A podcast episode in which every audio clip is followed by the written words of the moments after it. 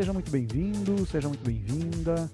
Hoje nós iremos falar de um assunto que está ganhando relevância nos dias atuais. Estamos falando de análise de dados, cientista de dados. Fique na sintonia que a gente já começa.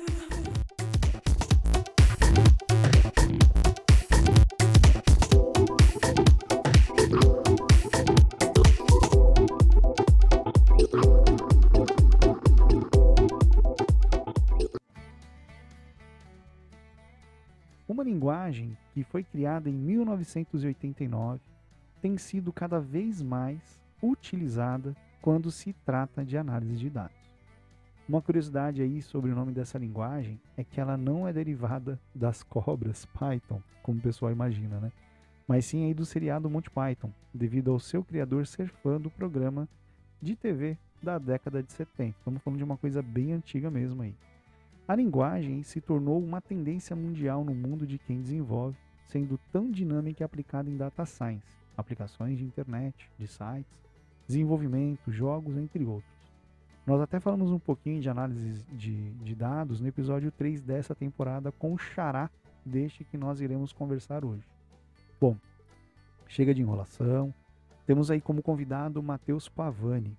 Tem como formação professor de física, especialista em data science e nas horas vagas dá aula do mesmo tema. Ele está cursando mestrado em Física Nuclear pelo ITA, que é o Instituto Tecnológico de Aeronáutica, e pela Unifesp. Ele é formado pela Universidade Federal de São Paulo em Física. Seja muito bem-vindo, Matheus. Valeu, Rogério. Valeu todo mundo que está escutando a gente aí. Agora é um prazerzaço, tá certo, estar tá aqui com vocês para poder contribuir um pouquinho com essa disseminação do conhecimento, todo esse veículo de comunicação que se tornou muito importante nos dias de hoje. Né? Eu que agradeço aí a, a disponibilidade aí, a agenda não, não bateu, o convite estava feito já há um tempo e a gente estava querendo falar já, já faz um tempo sobre o tema. Exato.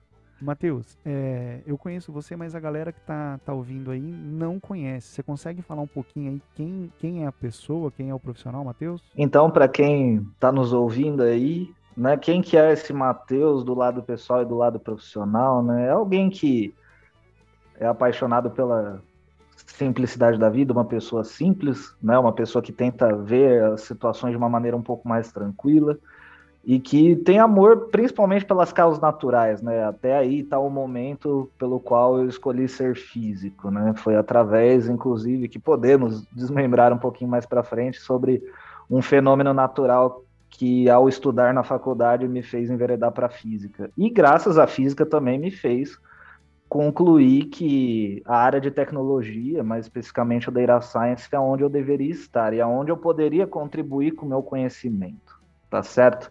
Eu sou muito fã de uma frase através de um físico que, para quem é da física aí, é mais do que um velho conhecido, o tal Isaac Newton, que ele diz uma frase assim sensacional que é: se vi mais longe foi porque estava sobre ombros de gigantes. Então, durante toda essa trajetória, eu sei que a gente tem o nosso próprio mérito, mas a gente sabe que como seres sociais, nós seres humanos também temos uma dependência de pessoas que estiveram ao longo da nossa trajetória e eu também não poderia deixar de, de citar né, as pessoas que fizeram parte da minha trajetória para eu poder estar aqui. Mas esse Mateus do lado pessoal e do profissional sempre está entrelaçado, é até meio difícil fazer essa dissociação, apesar da gente ter, obviamente, uma postura talvez no mercado de trabalho para determinadas situações e do nosso lado pessoal a gente desenvolve outros atributos que são necessários para a gente conviver socialmente. Mas seria mais ou menos isso. Esse é o Mateus. Complexo, né? olhar para um olhar para as estrelas, beleza, né? Você fala, ah, não, tá lá, é um corpo celeste e tal. Mas começar a querer fazer conta, entender quanto tempo tá refletindo a luz, etc. Pensar nesses detalhes Cara... é, é doideira, assim. Mas eu, eu podia te dizer assim, né? Tipo, que tudo começou por causa de uma aurora boreal, meu amigo. É um fenômeno assim que eu tive uma aula lá de eletromagnetismo lá em Física 4, né? Para quem cursa aí engenharia, cursa física, tá ligado no que eu tô falando, né? Física 4 a gente está estudando lá as equações de Maxwell, daí quando o professor foi trazer um exemplo, né? E ele mostrou assim, não, é por isso que a aurora boreal se forma. Naquele, naquele momento, na minha vida, né, eu estava em dúvida se eu ia para matemática ou se eu ia para física. Ali foi onde bateu o martelo, eu falei, não, eu vou para física, sensacional. Porque até então, né, a gente tem uma visão de, de física daquela situação que é uma parte muito matemática, né? Você não vê muita aplicação prática, você não consegue dissociar muito bem as coisas. Então eu poderia dizer que naquele momento, quando eu vi que as equações elas poderiam me gerar resultados, eu poderia ver o mundo diferente ao meu redor. Isso foi sensacional, foi uma quebra de paradigma muito grande, né? Daí eu saí daquela posição de aluno, né, bitolado desde a época da escola, que estava com uma visão muito limitada e passei a enxergar as coisas de uma maneira diferente, né? Então, e foi a partir desse momento que eu também tentei trazer um pouco nesse papel, tanto para o meu lado profissional, né, da parte do mercado de trabalho, enquanto data science, por exemplo, mas também nas minhas aulas enquanto professor, né, porque eu acho que assim como eu tive essa questão da quebra do paradigma, eu acho interessante poder passar isso adiante, né? Se um dia alguém conseguiu me inspirar, por que não dar essa oportunidade também para tantas outras pessoas que, que coexistem comigo nesse momento, né? Então é, é uma coisa assim, é doido de se imaginar, mas esse é o motivo pelo qual, por exemplo, eu acabei escolhendo. Óbvio que tem, é, vai muito além também, né? Outras coisas que eu acabei encontrando no meio do caminho, mas aí foi o, o chute, né? Inicial, foi o start, né? Aquele primeira faísca, né? Que acendeu, assim. Bacana. Tava aqui refletindo um pouco. O segundo episódio, não, segundo ou terceiro, não me recordo, da primeira temporada, eu gravei com um professor que fala de, de política, né? De geopolítica, um pouquinho. Cara, assim, uhum. é, primeiro parabéns para você, porque ser professor no, no país, né? onde essa profissão não é reconhecida, né? Se a gente fosse comparar com o Japão, né? Onde o imperador saúda os professores é, que foram as pessoas e tal, né? Aqui não, aqui você toma é, cacetete, bolachada nas costas se for reclamar ainda, né? Ah, é, para não dizer que é o, é o no mínimo, é, né? Mas aqui também tem, a gente carrega também uma questão cultural, né? uma questão assim que a gente carrega de cultura desde o período de é, a, a, gente conhece como descoberta, mas na verdade é a colonização forçada aqui no país, né? Então é uma a gente já traz uma, uma tradição um pouco complicada desde esse tempo para cá, né? E realmente a posição nunca foi valorizada. Teve algum momento que, se você perguntar até para algumas pessoas mais velhas, vai falar: não, tinha um respeito, mas na verdade eu acho que ali não era nenhuma questão de respeito e sim medo, né? Porque você perguntar né, para pai, avô e etc. nosso aí, vai falar de como é que funcionava, é, né? Se você não né? andasse né? na linha. Palmatória. É, eu acho que era uma questão mais de medo do que um respeito, né? O pessoal acredita que sim, mas é muito complicado. Não, mas parabéns porque eu sei que, que não é fácil, não. É, Matheus, a gente olhando um pouco seu perfil profissional, a gente vê que você uhum. teve passagens, cara, por diversas áreas. Seja técnico de eletrônica, professor de matemática, como você mesmo colocou aí, que você estava fazendo o direcionamento entre matemática e física, desenvolvedor de IoT, né, que é a famosa internet das coisas, suporte em tecnologia e agora você está atuando com data science. A pergunta que fica é como foi essa jornada até você falar, cara, quero ser um cientista de dados?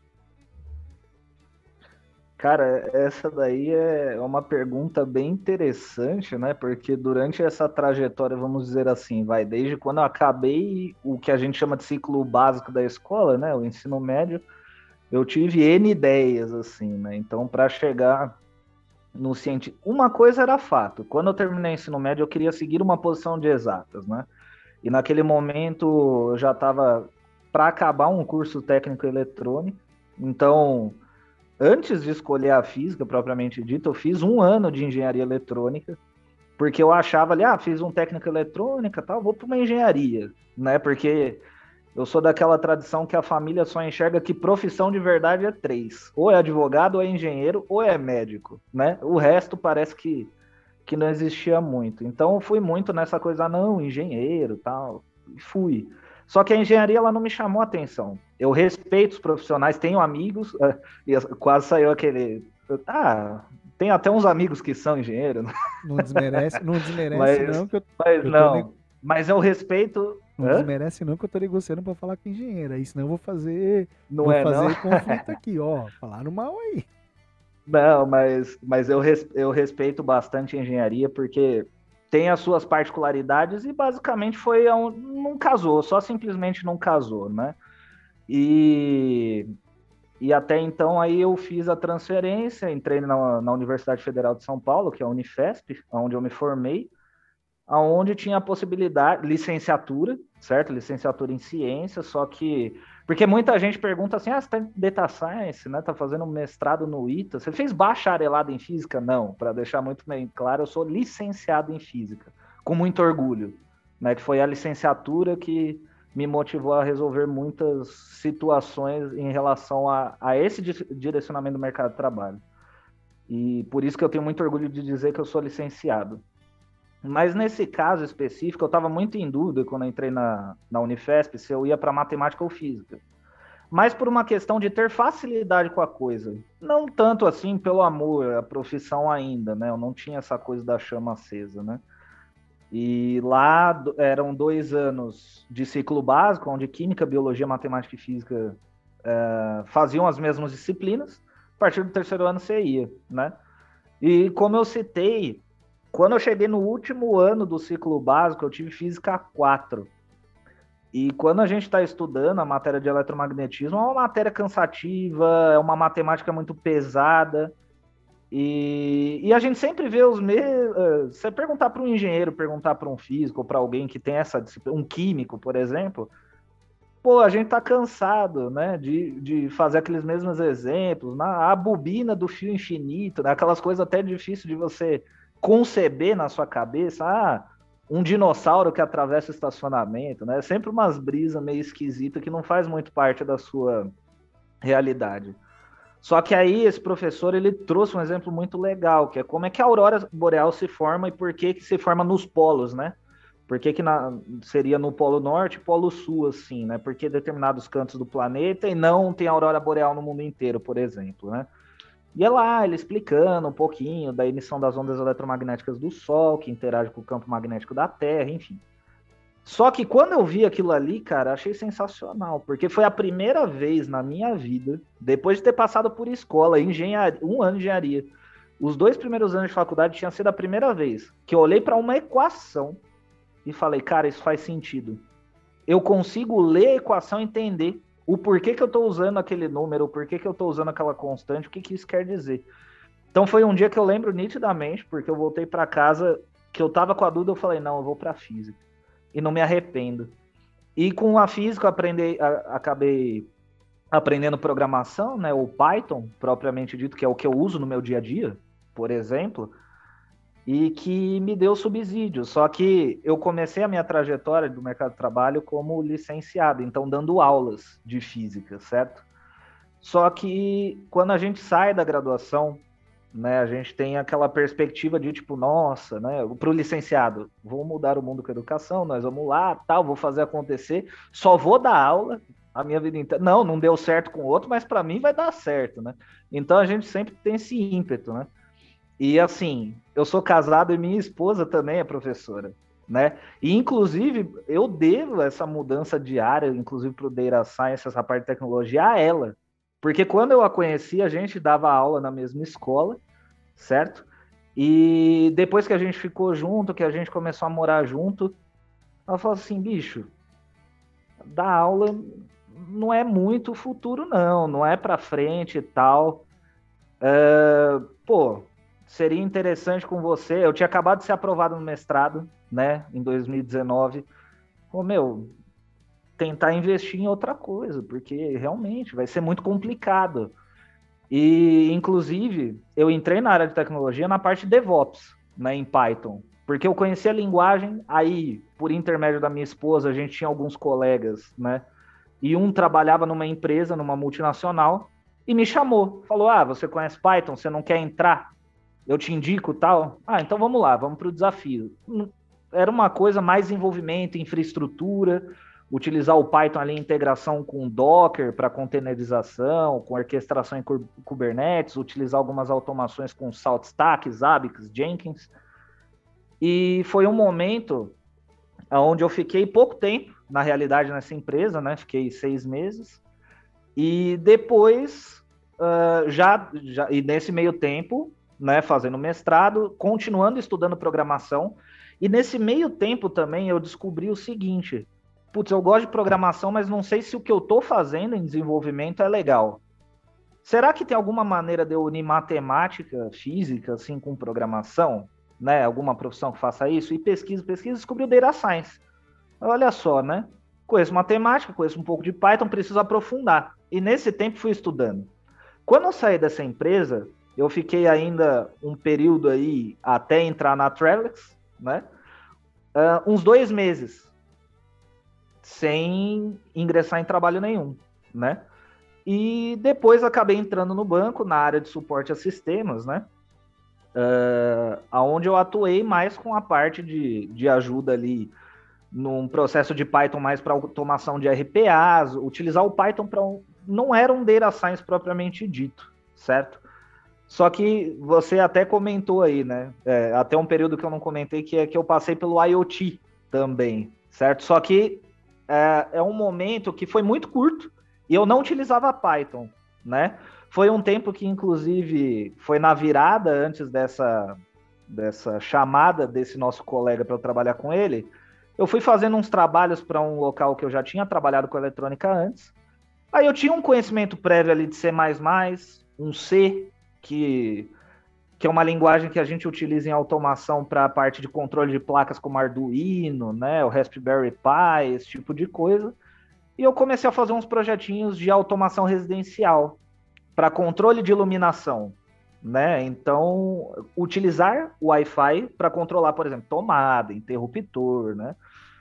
Não sei como é que tocou o projeto, mais para frente eu acho que eles colocaram outra pessoa lá que acabou tocando o projeto. Mas eles enfim, né? provavelmente, eu vou até pôr no mudo aqui para não atrapalhar, né? É, colocaram Alexa, né?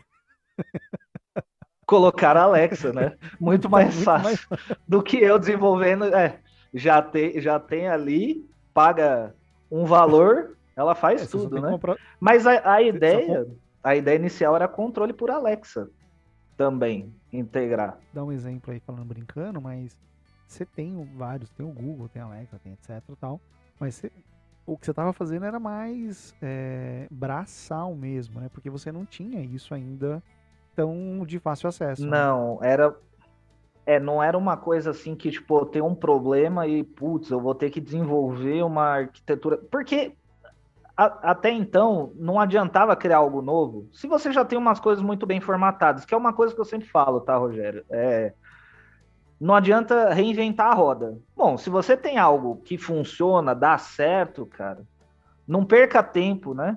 Às vezes, às vezes a gente desmembra muito tempo que é só você usar algo que está ali. Se no futuro surgir a oportunidade de você melhorar, que você acha que é viável, ok. Mas naquele momento não era, né? Tanto que hoje, por exemplo, C, C, C, C++ eu nem uso, né? E, tipo, assim, você perguntar até, ah, como é que monta uma função em C++? Não lembro direito mais, né? Que são linguagens que eu nem utilizo. Assim como outras linguagens, quando você aprende física, você aprende o tal do Fortran e tal, que o pessoal até usa, mas eu mesmo, como não uso no dia a dia, é muito complicado. E, e, e nessa de estudar o Data Science, quando eu entrei no banco, faltava uma skill que eu não tinha ainda quando eu entrei no banco, que foi no banco que eu aprendi. Banco de dados, SQL. Porque para você ser um cientista de dados, você tem que saber programar, obviamente, em Python ali. Você tem que saber uma matemática estatística num nível mediano para avançado, dependendo do que você vai trabalhar. Mas banco de dados você precisa. É natural, porque hoje você não guarda mais nada em planilha, né? Muito raro ou utilizar o que se utilizava antes, que era o Axis, né, para algumas coisas. Não se usa mais, né, graças a essas ferramentas que a gente tem hoje disponíveis. Só que então acabei desenvolvendo o banco de dados e aprimorando. E nisso meu conhecimento de Python já tinha avançado muito e tal. E, e cada vez mais eu comecei a me apaixonar, né? É, então, assim, o, o, a quebra para eu chegar em Data Science, né, como eu falei, aonde é que começa? E eu gosto muito de enfatizar isso, que foi ali, foi minha esposa falando assim, meu, professor, será? Tipo, não abandona a ideia de dar aula, não precisa abandonar, certo? Mas será que é só isso mesmo?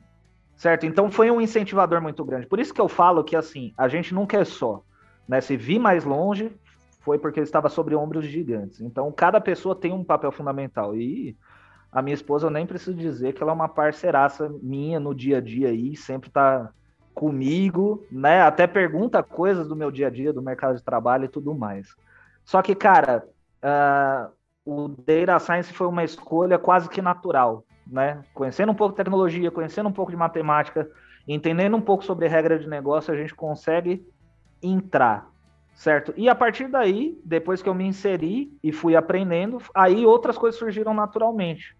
Que aí foi essa parte da aula. Eu tinha abandonado a escola lá, de lecionar para ensino médio, fundamental, já não dava mais aula. Só que aí começou a surgir as primeiras oportunidades, né? Ah, você não quer gravar uma aula tal sobre Python, sobre álgebra linear, cálculo? Ah, vamos lá, né? Tanto que a FIAP, se você olhar no meu LinkedIn, Hoje eu sou professor de MBA do Data Science deles, tanto do online quanto do presencial. Só que tudo começou com ah, você não quer fazer um trabalho frila aqui? Não quer gravar umas aulas para nós? Estamos assim e tal. Então foi tudo surgindo muito natural. E muito se engana que foi uma indicação de uma empresa. Foi uma aluna minha de concurso público lá atrás, que aí é, me fez a indicação e tudo, né? Porque hoje, além de trabalhar numa empresa do ramo do varejo, eu também sou professor de MBA, né? E também dou aula de Data Science e Python numa escola aqui em São Paulo, que é a Let's Code, certo? Então, uh, hoje eu posso dizer que eu tô num ponto da minha carreira, inclusive, que eu me sinto muito feliz, porque além de estar trabalhando com Data Science, Estou contribuindo com o ensino dessa, dessa possibilidade de trabalho, que tem crescido muito, né? Porque a área de dados ela acabou se tornando muito importante para as empresas. Tanto que quando eu saí da Travelex, do banco, para ir para a área de varejo, já estava sendo construída a área de dados, né? Com data science, com engenharia de dados, incorporando analytics, né? O BI, etc. Então, assim, o mundo é dado, cara. O mundo é dado. Então, Basicamente, esses foram os meus percalços para eu chegar na profissão cientista de dados. Óbvio que cada pessoa vai ter. Tem gente que fala assim: ah, não, soube desde o princípio. No meu caso, não foi assim, não foi desde o princípio. Eu decidi várias coisas ao longo do caminho, que foi ali meio que se ajeitando, afunilou, afunilou e falou: cientista de dados, né? E hoje eu tô aí como cientista de dados e também professor, né? Então, essa é mais ou menos a a história aí pelo qual aonde eu cheguei. Muitos hoje. vão dizer que foi sorte. Olhando agora, né? Muitos vão dizer que foi sorte. É, realmente. É, ninguém olha, né? Aqueles momentos que, tipo assim, ah, não tinha dinheiro pro busão, vou a pé, é. né? As cachaças, né? Esses tipos de coisa. Vê, os capotes. É, as cachaças todo mundo é, vê, realmente. Eu sabia de uma parte da sua história, né? É, e você foi contando aqui, eu falei, putz, é, você vê que tem, tem, tem muita garra e determinação. É, eu primeiro vou te dar o parabéns aí que eu não sabia do MBA, eu vi que você estava fazendo algumas aulas, etc, na FIAP, então bacana, muito bom isso daí. É, e, e é, para mim, você estava falando, vem muito assim, a área de fato de dados, cientista de dados, está em ascensão. Uma outra área que eu vejo que está crescendo pra caramba, ainda mais aí com, seja metaverso, né, que já existia no passado, né, se a gente for pensar, é que agora o Facebook mudou o nome para tentar dizer que ele que criou o meta, mas já já, já, é. tal. É, a parte de compliance, parte regulatória, criptomoedas, muito forte. são as duas áreas, acho que as, dando ali, acho que sim, invariavelmente essas duas áreas estando alinhadas, é, elas vão ter é, a necessidade de muitos profissionais. Né? Nossa, e, e olhando para o Brasil, não só varejo, na parte de fraudes, análise, etc. Porque assim, o pessoal fala, por que eu vou querer é, um cientista de dados, né? Ah, é para saber o que eu vou indicar para o Rogério ou para o Matheus comprar. Também. Uh, mas eu preciso saber também qual é o comportamento. Será que é o Rogério? Será que de fato é o Rogério ou é uma pessoa fraudando o dado? é, enfim, tem, tem controles, tem possibilidades, né? Então, é, o quanto vai, é, eu preciso plantar, o quanto eu preciso colher. Cara, é assim, é, é uma infinidade, né? Então, quando a gente fala de, de análise de dados. É, você já falou que está dando é, aulas, né? Baseada aí também na, na, na, parte de Python. E aí a pergunta que fica, cara, é eu sei que eu estudei um pouquinho, mas muito básico, li por cima. Mas quais são os desafios para você fazer um, para lecionar? Porque eu entendo que MBA é uma coisa um pouco mais direcionada, mas quais são esses desafios para você lecionar essa análise de dados aí? Desafios. Essa daí é uma pergunta interessante, né? Acho que em qualquer coisa, desde quando eu lecionava matemática, né? Matemática, física, química, né? Que eu acabo ainda lecionando um pouquinho hoje por causa da ciência de dados. É até difícil enumerar assim desafios, cara, mas eu acho que a maioria é o seguinte: para a gente explicar o que, que é a profissão do cientista de dados ou explicar por que, que o Python né, faz parte desse negócio, porque muito se engana que a maioria dos meus alunos é gente que trabalha em dado. Porque houve uma onda migratória de gente de outras áreas para tecnologia gigantesca. Eu tenho aluno advogado, eu já dei aula para gente da área médica, certo? Que é aluno, gente que trabalha com vendas, então é uma galera. Então acho que assim, o maior desafio não é ensinar programação para o cara, não é ensinar a matemática do zero para o cara, mas é você explicar a cultura do dado, certo? Porque assim, muita gente cai nessa aventura de tipo, vou escolher a área do dado, mas pensa no, no monetário, né? Porque assim, é chato até de falar, mas você entra no YouTube, pelo menos para mim, explode muita propaganda de não sei o que, curso de não sei o que lá, blá blá blá, salário de no mínimo tanto, né? Vejo isso no LinkedIn também. Só que, cara, eu falo assim, beleza, realmente são, são áreas que você tem uma faixa de salário interessante em relação a outras. Só que, bicho, não é por aí, né? Porque é a mesma coisa, você outra área que paga muito bem, por exemplo, é cybersecurity, né? A gente falava segurança da informação, mas mudou um pouco, né? É uma área boa, também paga muito bem, mas bicho, eu não tenho nem 10, 5% das skills que precisa. Porque a área de segurança da informação, junto, que nem você falou aí do compliance do regulatório, bicho, junto essas duas áreas, sai uma complexidade, é um mundo. É muito complicado. E você explicar uma coisa para o seu aluno de Python ali, do Data Science, o que, que é uma cultura data driven? Né? Tipo, já que você ingressou nessa área, cara, entenda a cultura. Vamos lá. Você sabe, você sabe o que, que é a cultura do dado? Por que, que ela é importante? Por que, que seu trabalho impacta tanta gente? E aqui eu trago até uma diferença, né? Porque quando a gente entra na área de dados, aqui a gente tem que segmentar algumas coisas, né? Tem algumas empresas que não segmentam, mas é, tem a questão das partições, né? O que, que é a engenharia do dado, o que, que é a ciência do dado e o que, que é o analytics, né? Porque antes a gente chamava de BI, tudo era o grande BI. Só que hoje, com o desenvolvimento da área, você tem segmentações. Então, às vezes, a pessoa se identifica mais com a área do dado como engenheiro do dado. O cara que vai preparar o dado, vai, vai ser responsável por cuidar de um data warehouse, um data lake, né? Que vai trazer um dado confiável. Aí você tem o cientista de dados que vai pegar aquele dado confiável, vai utilizar uma métrica matemática junto com a regra de negócio muito bem formatada para gerar números, resultados. E o Analytics vai pegar aqueles valores e gerar pontos interessantes que a gente chama de insights visuais num Power BI, num ClickSense, num ClickView ou nas próprias ferramentas de programação, o Python pode utilizar ali um Matplotlib, um Seaborn né? Depende da empresa e qual ferramenta oficial da empresa também está utilizando ali. Né? Só que a gente tem que trazer essas diferenças, né? Porque às vezes a gente fala assim, ah, vou para Data Science, mas às vezes o cara não curte tanto ali. Tipo, ah, vou criar um modelo, vou mexer com modelos, né? Às vezes o cara gosta da parte do, da engenharia do dado. Não, vou pegar o dado, vou lapidar o dado e vou entregar um dado de qualidade. Ou o cara se identifica mais em pegar números e gerar insights visuais, né? Então, uma da, acho que os maiores desafios que eu posso dizer é uma pessoa que entra na área para fazer um curso, por exemplo, de programação, não sabe muito bem exatamente o que está ali, e a gente acaba trazendo isso daí, tá? E eu acho que eu posso enumerar como o principal case, porque de resto, cara, a programação é o que eu brinco com os meus alunos. Ah, não, programar não é difícil, cara, é lógica. Né? E eu provo para eles que programação é lógica. Óbvio que tem outros conteúdos que a gente tem que abordar um pouco mais, né?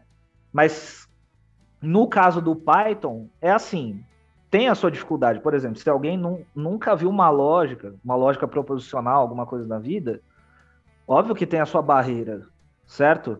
Ao passo que você pega alguém ali que já sabe uma linguagem de programação, vamos por, cara programa em C Sharp o cara ele não vai ter tantas dificuldades no início, porque o início da programação é quase igual para tudo, né? Na loja de programação, orientação a objeto e tal. Mas eu acho que enquanto professor o maior desafio é a gente quebrar esse paradigma, né? Porque não não querendo falar de uma maneira um pouco áspera, mas eu vou dar um exemplo meu, tá certo? Eu quando comecei a dar aula, eu não me preocupava muito com tanto assim com a pessoa que estava na minha frente, né? Eu queria vomitar conteúdo e tal, e tipo, queria pôr todo aquele meu conhecimento de faculdade, né? Mas não é assim que funciona. Você tem que entender. Então, eu acho que o, o maior desafio é você entender o, o público que você está falando. E você tem que direcionar muito bem. Tá certo? Eu não posso chegar na primeira aula de Python e Data Science falando de redes neurais convolucionais com o cara, senão eu faço ele desistir na hora. Que é uma matéria difícil que precisa de uma série de pré-requisitos.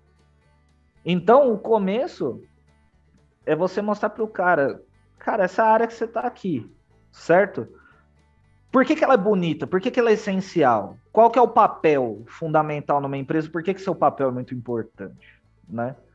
Então eu acho que mais do que conteúdos técnicos, é essa conscientização de uma cultura, tá? Então eu acho que esse todos esses pontos são desafios, mas se eu pudesse fazer uma escala, do maior desafio é você quebrar esse paradigma do aluno que às vezes vem com uma ideia de salário, ou às vezes vem com uma ideia não muito bem estabelecida, às vezes nem salário, mas chega lá porque também não, não aguenta mais a profissão que tá, quer trocar, enfim. É uma série de fatores, mas eu acho que o principal é esse. É esse desafio que a gente tem uma cultura muito enraizada no financeiro e não, e não se preocupa muito com esse lado do o que, que eu estou fazendo de fato com a minha profissão. Tá certo? Porque eu acho que teve tempos na história da humanidade que a gente seguiu o fluxo e a gente precisa trabalhar. Não estou falando que tipo tudo você precisa ser feito por amor, mas eu acho que a gente tem que ter uma consciência também financeira e também do seu papel enquanto profissional, né, ao fazer uma escolha. Porque se a gente escolhe um lado só, se a gente pende para um lado, a gente acaba vendo que com o passar do tempo o outro fica muito prejudicado. Então seria mais ou menos nessa linha. É, você estava falando aí, cara, eu estava é, pensando um pouco. É, de, você falou de questão de salários, etc. Lembro que a minha mãe falou assim, né? Você vai estudar datilografia. Cara, profissão. Uhum. Falou, você vai trabalhar no escritório, você não vai ser chão de fábrica. E isso ela falou para mim, cara, eu tinha 13 para 14 anos. E eu tava falando aí, cara, em 1994. Onde era uma realidade. Cara, você tem que fazer conta. Ah, datilografar é saber digitar na máquina. Não, amigão. Hoje você tem um computador que sabe fazer uma tabela Sim. que te dá espaçamento e tal. Na época você tinha que fazer um monte de conta. Tem a matemática associada, tem os cálculos, né? Tinha tudo e você não tinha branquinho, né? Então hoje é, algumas crianças, alguns jovens, vamos dizer assim, né? É, vem uma máquina e fala, nossa, esse computador já imprime na hora. Pode crer. então já, na verdade, é, é, o tiozinho do computador, né? Então quando você fala é, do efeito manada, ele acontece não apenas, é, acho que para as profissões mais bem remuneradas, mas vai um pouco do que você já também colocou, né? Do drive dos pais. Você tem que Exato. ser. É, eu pergunto, né? Para as minhas meninas aqui, o que, que elas querem ser quando crescer. E a mais nova fala que ela quer ser uma cavalgadora, que é como se fosse aquela que, sabe, Sim. que faz hipismo? É uma cavalgadora, veterinária, dançarina. Então, assim, tem, tem várias coisas. E o fato é, quando você sai da faculdade, como você bem colocou, você não sabe o que você quer ser. Porque é, vão existir profissões que a gente nem imagina, e assim como vão deixar de Outras muitas. que a gente conhece. Exatamente. Você falou da, da, da segmentação, né? Dentro da parte de dados. Cara, olhando para a parte de web, né? Ah, você tinha um webmaster. Pô, o mercado aqui, né? O Collor fez muita sacanagem com o Brasil, né? Congelou a poupança tal, etc. Mas ele abriu o mercado em 94. Então a gente não tinha computador, a gente ia atrasado, né? Mas a gente está tentando correr atrás. Mas você era o webmaster, você era o cara que fazia a programação, o visual, cuidava de você fazer Exato. tudo. Cara, é o que você falou. Você falou de DevOps. Hoje você programa, você coda, você é o cara responsável por verificar a aplicação, pôr para rodar, fazer lá o Git, etc. Então você tem segmentações, tem o cara de front, o cara de back, o cara de dados, o cara do banco, o cara que cuida de segurança. Cara, mudou muito e vai continuar mudando. Então você talvez vai ter um cara que seja o revisor do revisor do revisor. Sei lá, você vai ter tipo N níveis até chegar, né? É, você ficou falando, cara, fica viajando aqui por tudo que eu já passei até hoje na, na vida. É, Matheus, a última pergunta aqui dentro da, da Uhum. linha, depois a gente vai aqui pro, pro quebra-gelo, tá fazer uma virada aqui no, no- no nosso tema. É, em linhas gerais, você até brincou, pô, é, tem um aluno que tá fazendo medicina. A área de saúde precisa de muito dados, cara. Diagnóstico, etc. Aliás, salvo engano, acho que é uma, uma das áreas que mais produz Sim. dados. Porque aquelas maquinonas lá de tomografia, o caramba, 4 é tonelada e Cara, tonelada de E, informação. e- e eu vou te dizer, é uma área que tem gente que tem muito medo, porque as inteligências artificiais atuais, elas conseguem uma precisão no diagnóstico muito maior que um ser humano. Então, porque a base de dados, como você falou, é muito rica. Então, tipo assim, e a máquina não tem, é uma decisão racional, não pelo emocional, né? Então você tem aquela coisa dela ter uma acurácia muito maior que um ser humano, né? Mas a gente tem que tomar muito cuidado, porque quando a gente fala isso, a pessoa que tiver ouvido a gente fala, pô, meu irmão, tô no quinto ano de medicina, será que é isso mesmo que eu vou fazer se a máquina. Não, não é assim que funciona, né?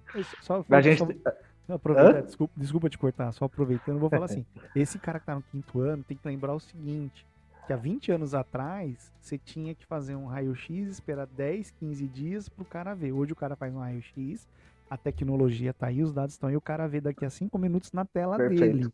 Né? Então, assim, é, tem, tem o lado que você está colocando de melhorar a eficiência para ajudar no diagnóstico, que nem o, o IBM Watson, né? Que tá aí Uhum. para fazer esse trabalho. Mas tem outras coisas. Ninguém tá dizendo que vai ser um robô. Exatamente. E outra, a máquina precisa ser operada por alguém, né? Exato. Então Alguém tem que que ter alguém de ela. conhecimento. Alguém Exatamente. que treine ela.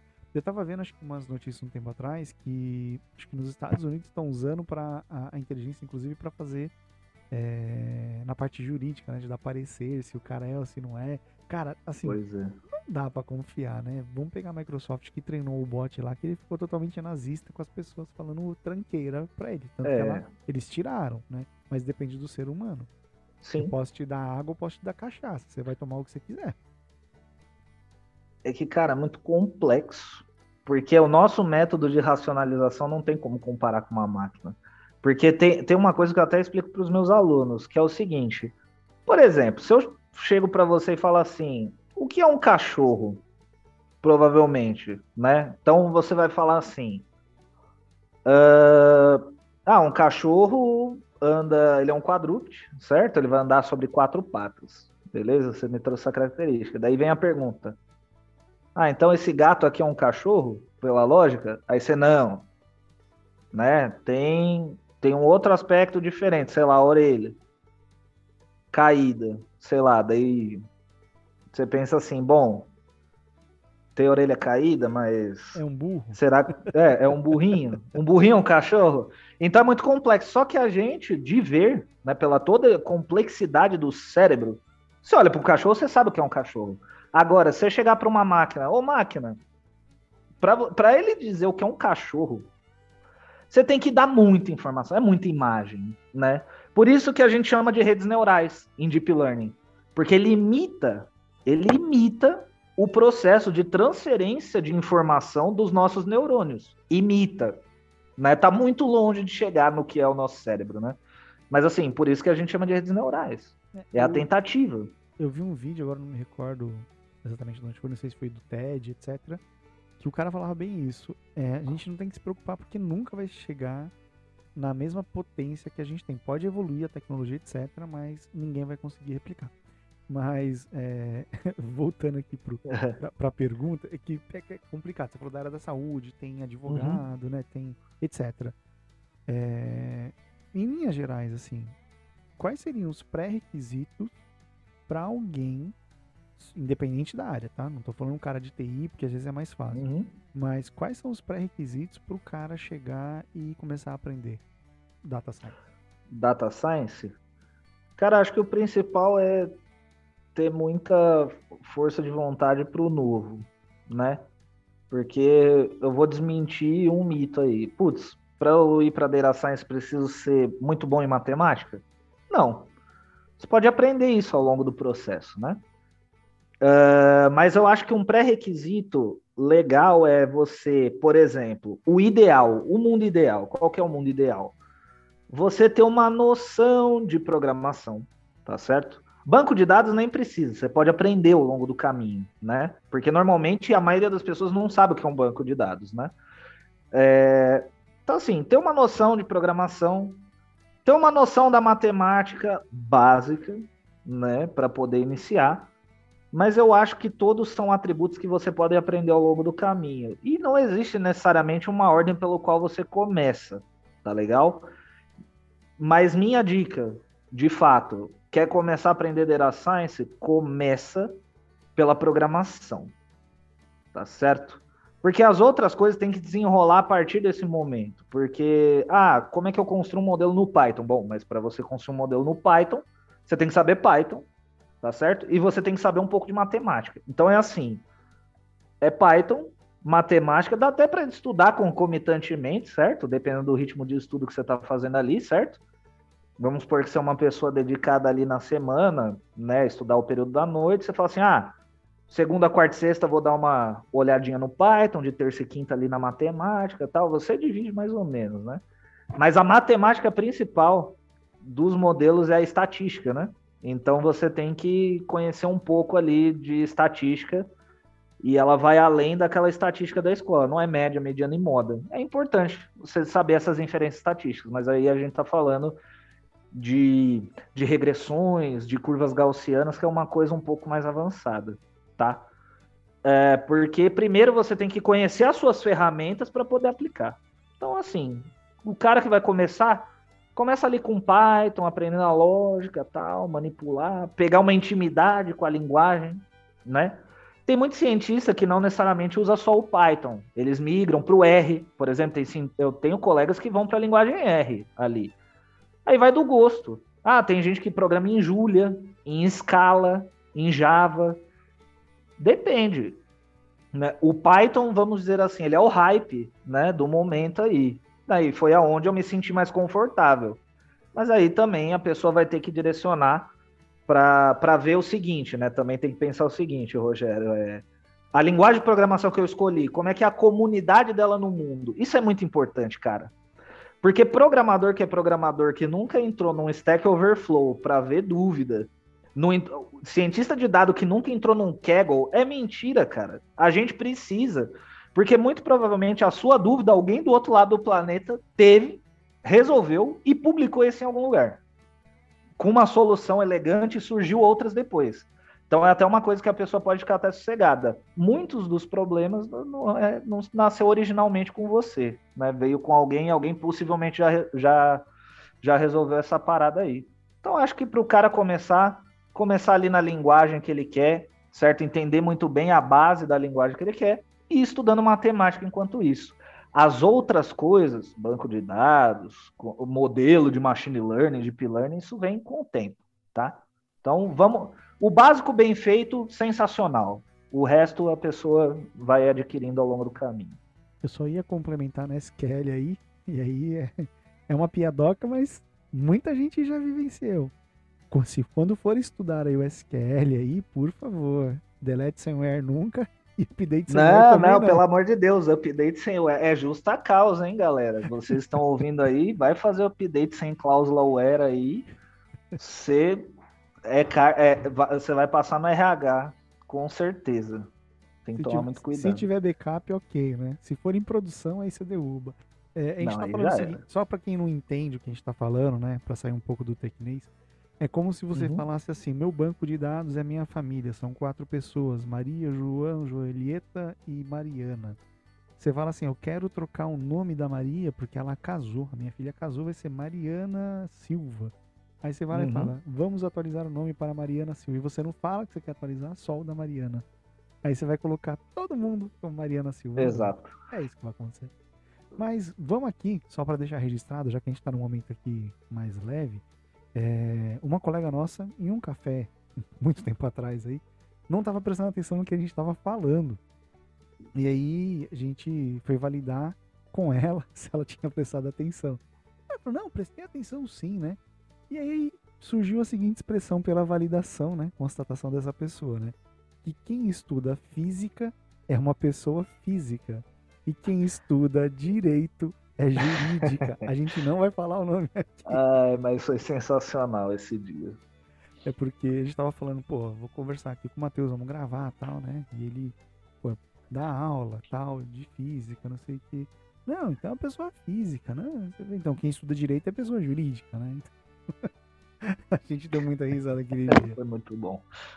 Matheus, aproveitando aqui, estamos é, uhum. chegando aqui nessa parte que é a parte mais curiosa, que é o que vai uhum. estampar a vitrine desse episódio aqui.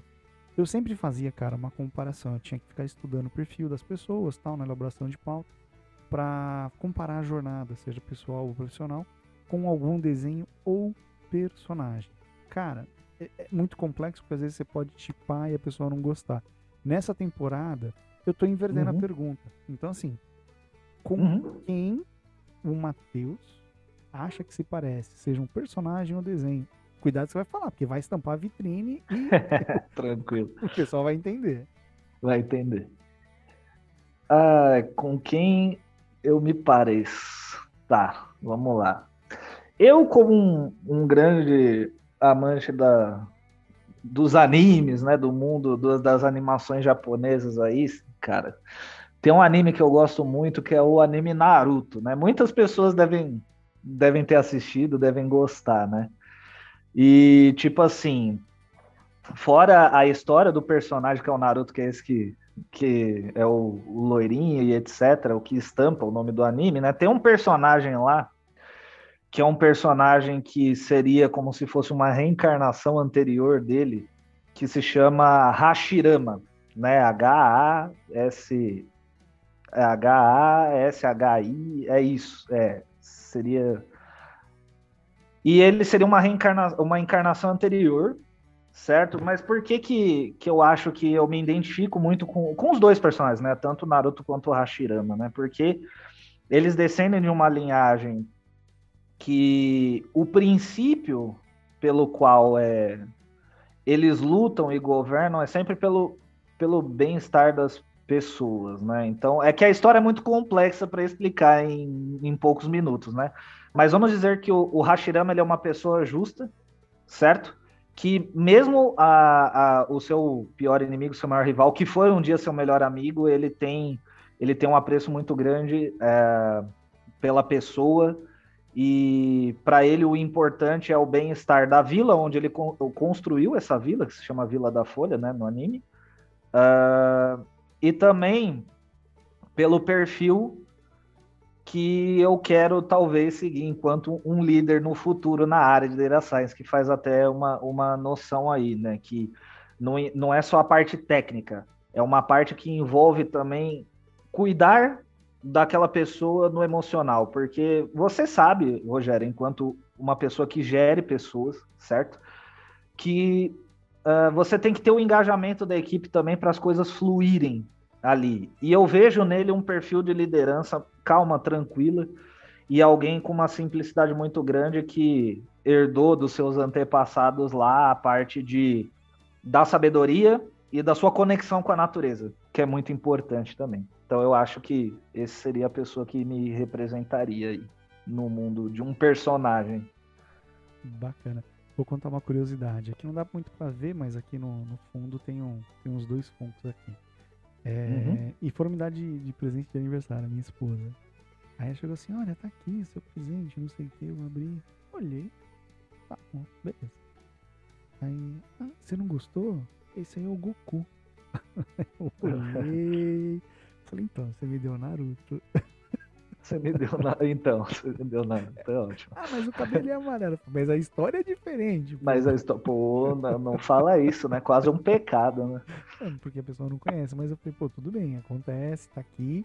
Então, tem lá um Naruto Sim. ali. E aí eu comprei depois o, o Super Saiyajin pra deixar um do lado do.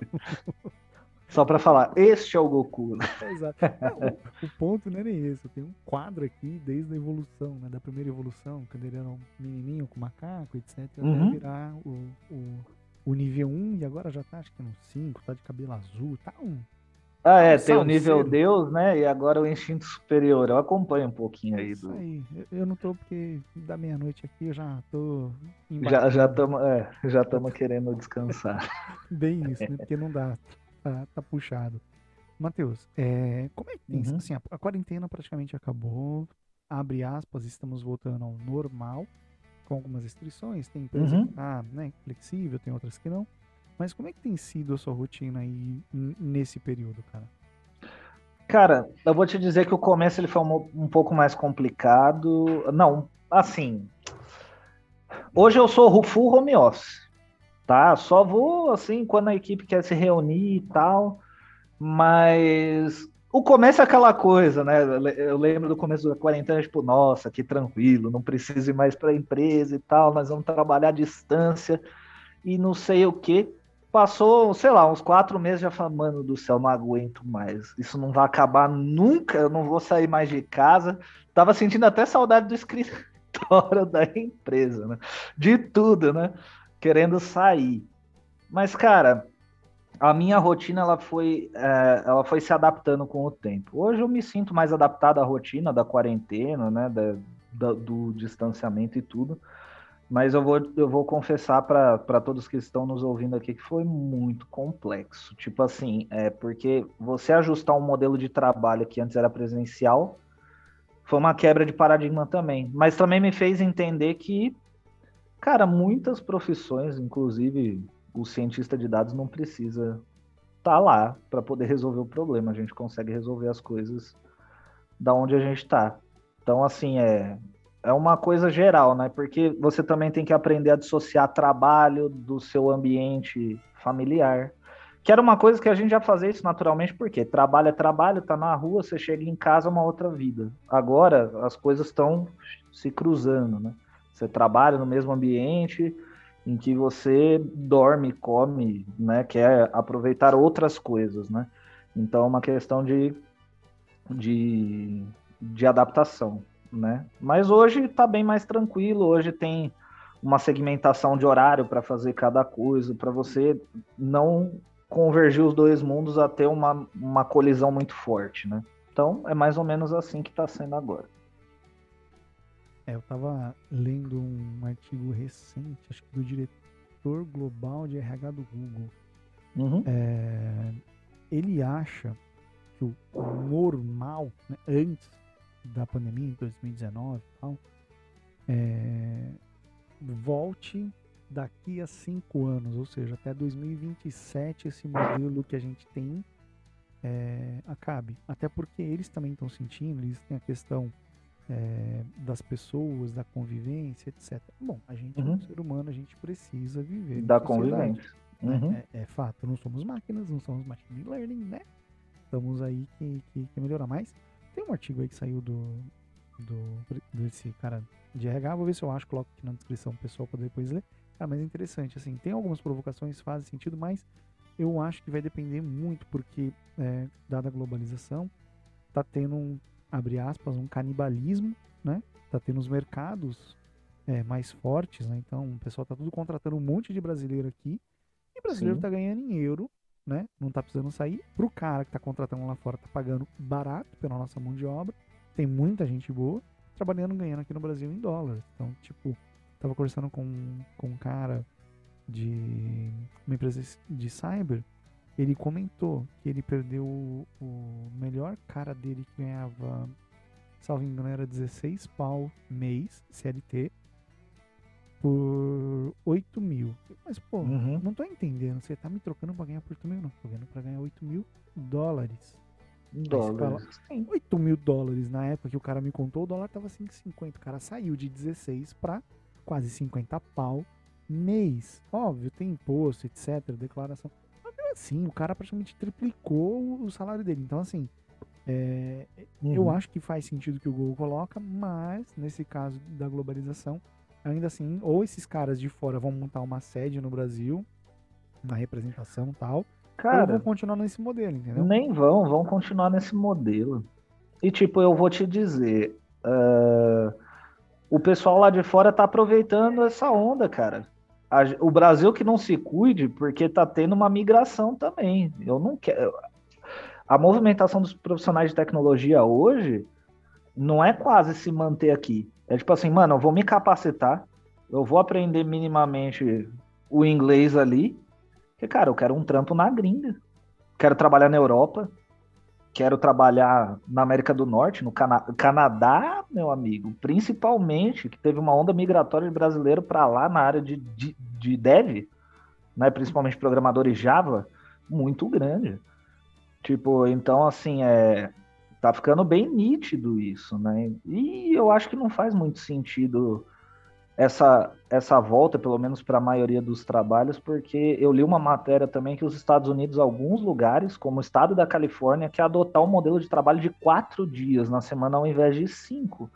Então eles estão querendo, inclusive, diminuir carga horária. Então, ou seja, Eu li é uma alguma coisa- transformação. Eu li alguma coisa recente, desculpa, é, também falando Uhum. de 4x3 aqui no Brasil. É, até para flexibilizar também a parte de jornada, contratar mais pessoas e tal. Tá em discussão, é, isso aí, pelo que eu tava vendo no artigo também, é, vai depender, e aqui acho que vai demorar um pouco mais para pegar, porque vai depender de negociação com o sindicato. Aí entra um pouco mais embaixo, tem interesses da, entre as partes, Olha- porque 4x3, cara, eu vou te falar. É, hoje a CLT pede 44 horas, né? Uhum. Mais, minimamente. 4x3 seria 11 horas trabalhar, né? Ah, ou o cara vai pagar menos e contratar mais. É, eu não sei. eu, eu- eu confesso que tem que esperar desenrolar os dados, mas diga aí o que vai falar. Não, ia falar assim que quando a gente fala nesse assunto é, é mais delicado. É mais delicado. Então, existem leis a serem seguidas e quebrar isso é muito difícil. Se você chegar hoje, né, e falar assim, não, nós vamos adotar um modelo 4.3, galera vai querer quase te apedrejar, né? Então, é bem complicado. Até mesmo porque é, tem pessoas que vão usar a justificativa, como por exemplo na França, no início dos anos 2000, eles tentaram utilizar isso e deu errado. Mas, tipo assim, é muito fora de contexto, né? Então foi muito, muito complexo nesse sentido. Depois eu vou achar e coloco aqui, mas é, Aham. bem, é bem curiosidade, Tranquilo. porque pode ser o, o, o mercado CLT que a gente conhece está mudando. Assim como já mudou, Sim. teve lá o PJ, PJ Flex, etc, né? Uhum. Mas vamos parar de falar disso, sindicato Sim. muita dor de cabeça. Vou provocar você Hum, é, nessa parte aqui, que eu- eu sempre, eu sempre vou pro, pro, pros dois extremos, né? Então, qual foi o maior desafio que te motivou a mudar, cara? Seja positivo ou negativo aí, né? Coloca aí. Acho que o maior desafio essa daí é complexa, mas assim, eu acho que o maior desafio que me motivou, que me deu motivação a mudar, foi a partir do momento que quando, que nem, quando, quando eu decidi, eu e minha esposa, a gente falou assim, não, nós vamos ficar juntos, certo? Que é uma situação de construção de uma família, certo? Foi nesse momento, esse é o principal momento na minha vida que me fez enxergar coisas que antes eu não enxergava e me deu o pontapé para começar a mudar. Porque até então é aquela vida, você tá sozinho, você vive como se não houvesse o amanhã e tal. Ah, não, vou tranquilo, vou num ritmo. Só que o fato depois que eu fiquei junto com a minha esposa, e ela me dá muita força até hoje, né? O meu princip... minha principal, minha melhor amiga, assim, é uma pessoa que está sempre junto comigo, foi a pessoa que me deu a, a força necessária para eu sair de uma visão deturpada, que era aquela coisa que eu te falei lá, ah, vou ser professor, não sei o que, só vou dar aula, não sei o que lá, me fez ter uma sobriedade maior sobre o entorno e me deu a motivação, porque a partir do momento que decidi ali, nós, nós vamos construir uma vida, foi nesse momento que eu falei, hum, a pegada é diferente do que estar sozinho. Vamos correr atrás de outros atributos. Então, esse foi o, o maior desafio, né? Foi a partir daí que tudo começou. É isso. Bom, casou, juntou, já não é mais decisão só, né? Mas Exatamente. Só, você, você tem outra pessoa dependendo de você. Sim, é... porque uma decisão não afeta mais só você mesmo. É uma decisão que afeta um conjunto. É. Então é uma pegada diferente. É isso aí. Já tem que lavar as cuecas e calcinha junto aí, né? Tem que cuidar, é. tirar o lixo, fazer comida, tem que pagar os boletos junto. Cara, vamos pro outro extremo, né? É...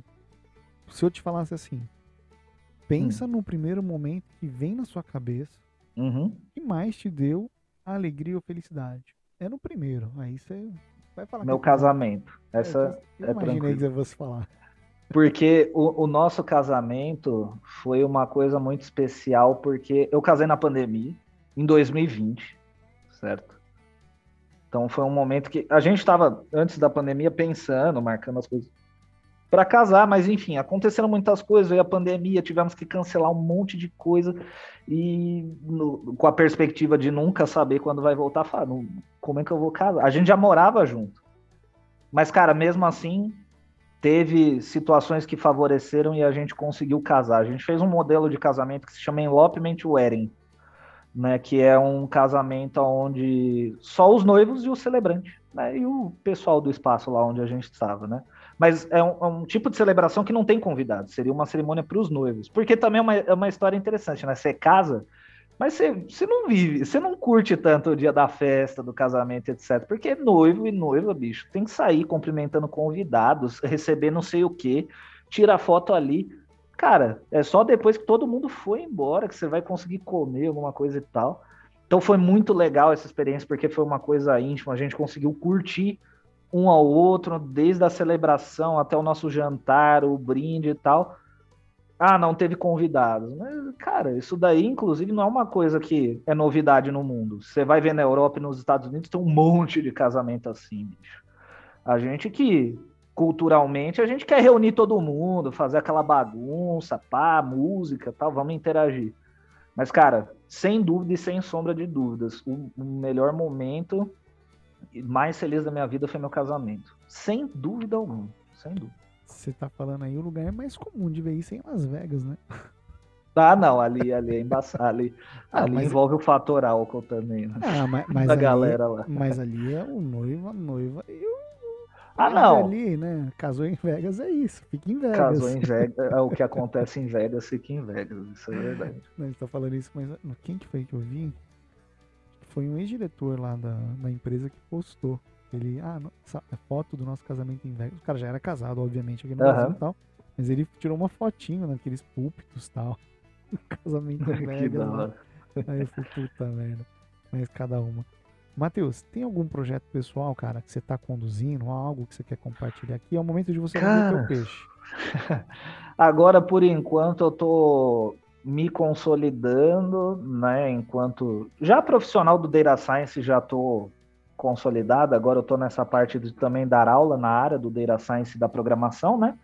Então eu estou investindo nessa área dos treinamentos também, né? Então, futuramente pessoas que querem Aí, precisando de alguma coisa, é um papo coaching aqui, não, brincadeira. Ah, mas coloca, é. A gente coloca é, o LinkedIn e você trata. Só coloca o link do LinkedIn aí, mas eu quero investir no futuro aí, é uma coisa que eu penso a médio e longo prazo aí na parte de treinamento, né? Uh, focar na carreira do cientista de dados aí de uma maneira completa. Mas por enquanto, os meus projetos nesse caso aqui são coisas mais. Vou me consolidar na área do ensino, né? Que eu já estou fazendo isso agora e continuando migrando na carreira de dados, porque hoje eu sou especialista. Né? Na área técnica, seria a última etapa, mas eu quero seguir uma carreira de gestão também, então estou migrando para esse ponto aí, para pegar uma coordenação, gerência de Data Science no futuro. Então seria mais ou menos isso. Ah, mas já está no caminho, então tá. Sim. Tá tudo seguindo um. Só toma Exato. cuidado aí, pessoal te abordar, né? Não sei se vai te abordar, ver um contrato, se não tem multa aí com as empresas que é... Então, gente, é uma brincadeira aqui. A gente vai ter o link de fato aí do, do Matheus do LinkedIn, é, das outras redes que ele vai compartilhar, tá? Se for proposta de emprego, é proposta. Se for fila, aí vocês resolvam com o Matheus. Eu não tô ganhando nada com isso. Nada. Ô, Matheus, agora Oi. vamos para os quadros que a gente já claro. combinou, porque aqui é tudo combinado, né? É falar assim, Sim. nossa modéstia tem que ser, né? É, então, o quadro que a gente tem aqui é o válvula de escape, né? Então, é, a parte de. Você falou da pandemia, né? Então, esse projeto aqui, esse podcast, ele nasceu uhum. como uma válvula de escape para mim? Então, para evitar o burnout, um monte de coisa. E a pergunta que fica para você é o que, que você faz para extravasar, uhum. relaxar, ter um momento seu que você fala, cara, certo. é isso aqui. O que, que é a sua válvula de escape? A minha válvula de escape, Rogério, hoje muito. Eu gosto muito de música. Gosto muito. Então sempre é, pego. Por exemplo, em tempos de trabalho, eu gosto de trabalhar ouvindo música. Sabe, porque eu, eu acho que é uma parte que me ajuda a concentrar. Tem, é, é até meio estranho. Ah, não, mas ouvir música não te atrapalha? Depende da situação. Que nem, por exemplo, para estudar, gosto de uma música clássica, que aí não tem alguém falando, é mais instrumental e tal.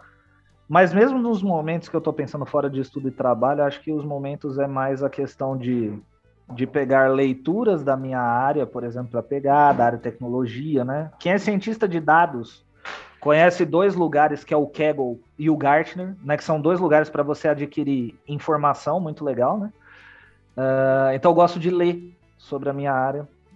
Uh, faz tempo, eu, uma coisa que eu gosto muito, só que é muito difícil conseguir fazer isso nesse momento, dado a quantidade de atividades que eu tenho hoje, é pegar livros clássicos mesmo para ler, que eu sempre gostei. Mas hoje no meu dia a dia o que me faz focar um pouco assim é a questão da música principalmente.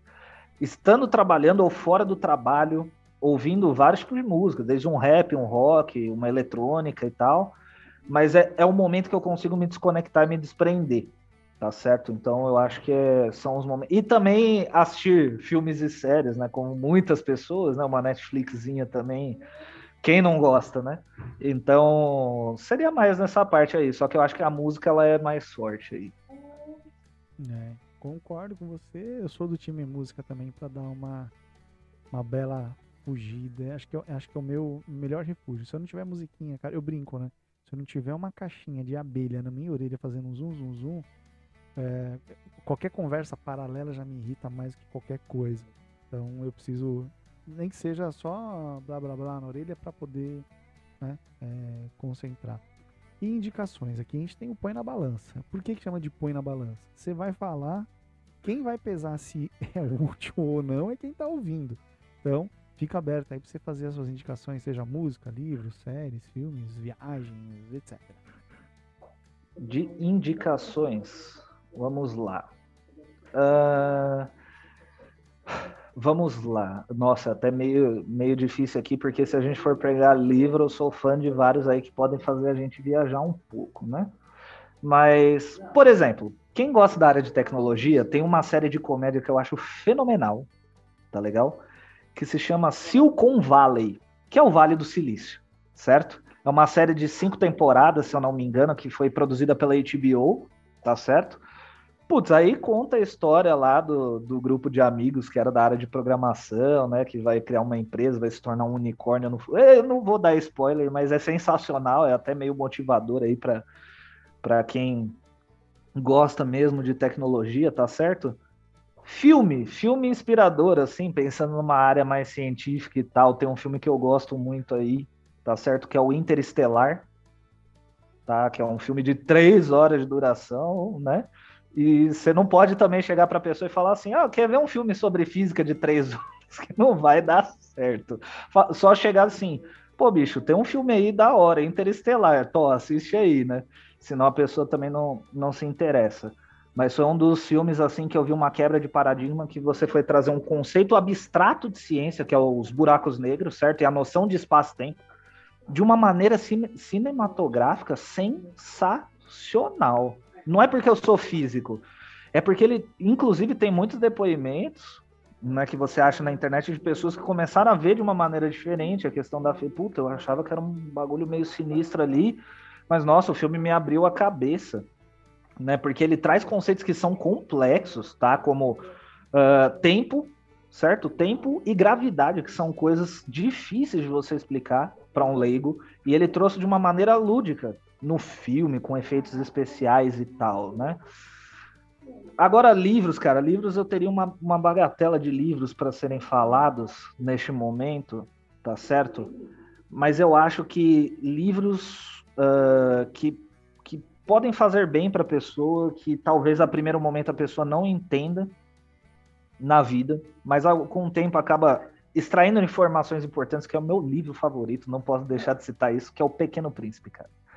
Acho que assim, até hoje, desde quando eu comecei a dar aula e etc, eu sempre uso ele em aula, para você ter uma ideia, aula de Python lá comendo o, o negócio arrepiando ali e eu citando o Pequeno Príncipe para a galera.